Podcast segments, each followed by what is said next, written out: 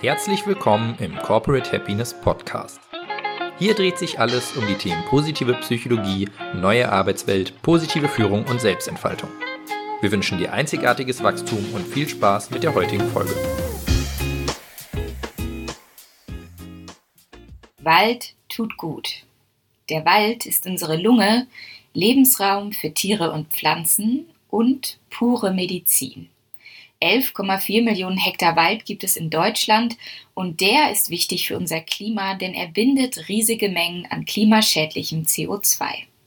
Damit ist der Wald nach den Ozeanen der größte Kohlenstoffspeicher der Erde, also ein echter Klimaretter. Und nicht nur das, der Wald ist auch richtig gut für unsere Gesundheit. Er stärkt unser Immunsystem, macht uns widerstandsfähiger und entspannter und die Bewegung an der frischen Luft wirkt sich auf verschiedenen Ebenen positiv aus. Biologische Effekte. Die Technische Universität München hat zum Beispiel herausgefunden, dass der Wald unsere natürlichen Killerzellen anregt, wodurch Abwehrkräfte gegen Viren gebildet werden können. Beim sich treiben lassen im Wald erleben wir außerdem echte Entspannung, was wiederum die Ausschüttung von Cortisol, also unserem Stresshormon, hemmt. Außerdem sinken Blutdruck und Puls und das macht uns im Alltag ausgeglichener und zufriedener. Psychische Effekte. Wald und Wiese gelten als echte Seelenrastplätze.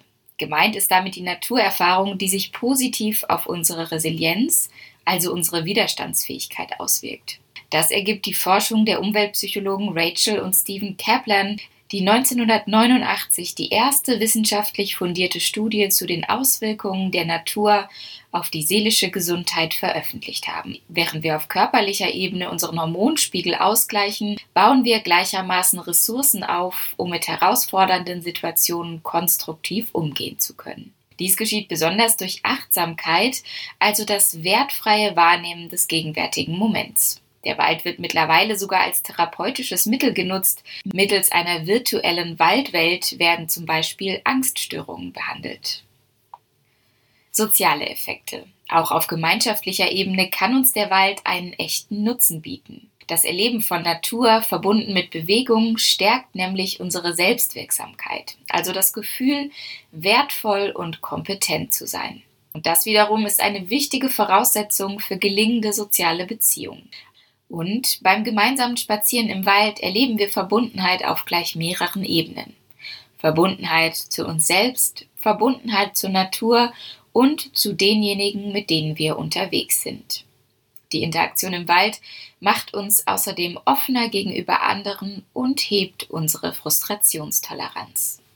Der Aufenthalt im Wald ist also eine ganzheitliche Body-and-Mind-Medizin. Das Waldbaden ist ein Trend aus Japan. Dort wird Shirin-Yoku schon seit den 1980er Jahren praktiziert, um den Wald über alle Sinneskanäle wahrzunehmen und damit für Entschleunigung und Wohlbefinden zu sorgen. Mittlerweile ist das Baden im Wald auch in vielen europäischen Ländern verbreitet, denn der Wald liegt im Trend. Die Covid-19-Pandemie und die damit einhergehenden Lockdowns haben unserem Wald eine echte Renaissance beschert. Und die setzt sich jetzt fort. Längst haben auch Unternehmen und Freizeitanbieter die Nachfrage erkannt. Und so floriert das Angebot an Erlebnissen, Waldpädagogen und Waldpädagoginnen und Guides, die das Waldbad für uns betreuen. Gerade für Kinder und Jugendliche ist die Bewegung an der frischen Luft oft zur Seltenheit geworden. Eine Studie zeigt, dass gut 70 Prozent der Kinder in der westlichen Welt weniger Zeit im Freien verbringen als Insassen von Hochsicherheitsgefängnissen in den Vereinigten Staaten. Im Umkehrschluss kann das nur eins bedeuten, nichts wie raus. Aber wie können wir den Aufenthalt im Wald konkret nutzen? Hier kommen drei kleine Übungen für dich, damit aus Wald eine echte Wohltat wird. Übung Nummer eins: Der Barfußpfad. Wenn man so ganz allein im Walde steht, begreift man nur sehr schwer, wozu man in Büros und Kinos geht. Und plötzlich will man all das nicht mehr. Das hat der Kinderbuchautor Erich Kästner einmal gesagt. Unser Alltag ist häufig so durchstrukturiert und mit To-Dos gefüllt, dass es uns schwerfällt, unsere Umgebung bewusst wahrzunehmen. Dann kann es hilfreich sein, sich gezielt auf nur einen Sinneskanal zu fokussieren. Im Wald gelingt das zum Beispiel durch einen selbstgewählten Barfußpfad. Wähle dazu ein Waldstück aus, das einen weichen, moosartigen Untergrund bietet. Gehe dann barfuß einige Meter den Waldboden entlang. Wie fühlt er sich an? Und was verändert sich, wenn du den nächsten Schritt wagst? Das Berühren des Waldbodens hat oft einen erdenden Effekt. Und ganz nebenbei trainierst du auch noch deine Fußmuskulatur, die in unseren gefederten Schuhen häufig viel zu wenig gefordert ist. Übung Nummer zwei: Der Wald für zu Hause. Wähle für diese Übung bewusst einige Dinge im Wald, die du mit nach Hause nehmen kannst.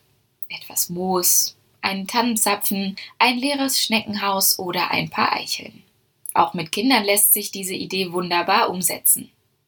Wenn du die gesammelten Schätze zu Hause in einem Glas oder einer Schale arrangierst, entsteht eine Miniaturlandschaft, die an deinen Besuch im Wald erinnert. Die Forschung zeigt uns, dass solche visuellen Anker die Erinnerung an schöne Erlebnisse zurückbringen und positive Emotionen wie Freude oder Dankbarkeit auslösen. Und das wiederum trägt zu einem positiven Selbstbild bei, wie die Psychologin Carol Dweck belegen konnte. Übung Nummer 3. Die Sinnesmeditation. Between stimulus and response there is a space. Zwischen Reiz und Reaktion liegt eine Pause. Das hat der österreichische Psychiater und Neurologe Viktor Frankl gesagt. Um Wald und Wiese bewusst wahrzunehmen, eignet sich auch eine Sinnesmeditation. Suche dir hierzu ein Wiesenstück, das dir gefällt und auf dem du einen festen Stand hast. Stell dich aufrecht hin, die Beine etwa hüftbreit auseinander. Schließe nun die Augen und konzentriere dich auf deine Fußsohlen. Nimm dann ein paar Minuten ganz bewusst wahr, was um dich herum geschieht und nutze dabei alle Sinne. Wie fühlt sich der Boden an, auf dem du stehst? Wie ist dein Atem? Ist die Luft um dich herum eher kalt oder eher warm? Wonach riecht es?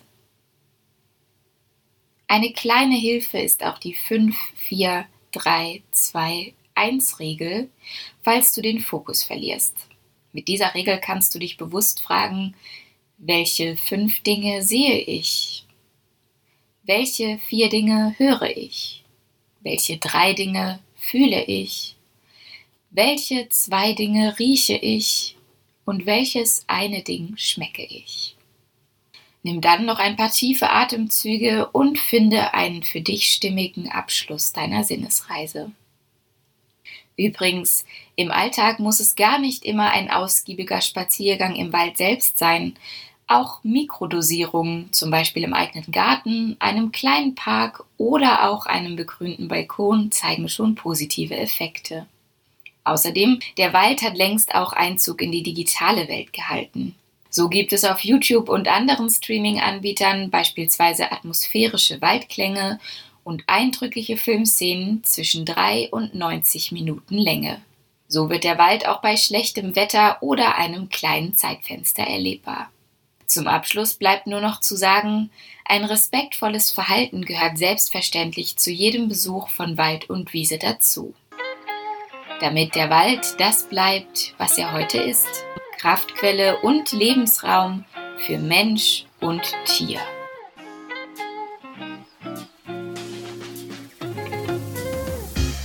Vielen Dank, dass du dir unsere heutige Folge des Corporate Happiness Podcasts angehört hast. Wir hoffen, dass sie dir gefallen hat. Lass uns doch gerne eine Bewertung auf iTunes da. Folge uns auf dem Podcast-Kanal deiner Wahl oder schau gerne auf unserer Website vorbei corporate-happiness.de. Hier findest du auch unseren Blog mit spannenden Beiträgen rund um die positive Psychologie und die neue Arbeitswelt. Und du kannst dich dort auch in unseren Newsletter eintragen, um immer auf dem Laufenden zu bleiben. Wir wünschen dir noch eine schöne Woche und freuen uns, dich bei unserer nächsten Folge begrüßen zu dürfen. Dein Team von Corporate Happiness.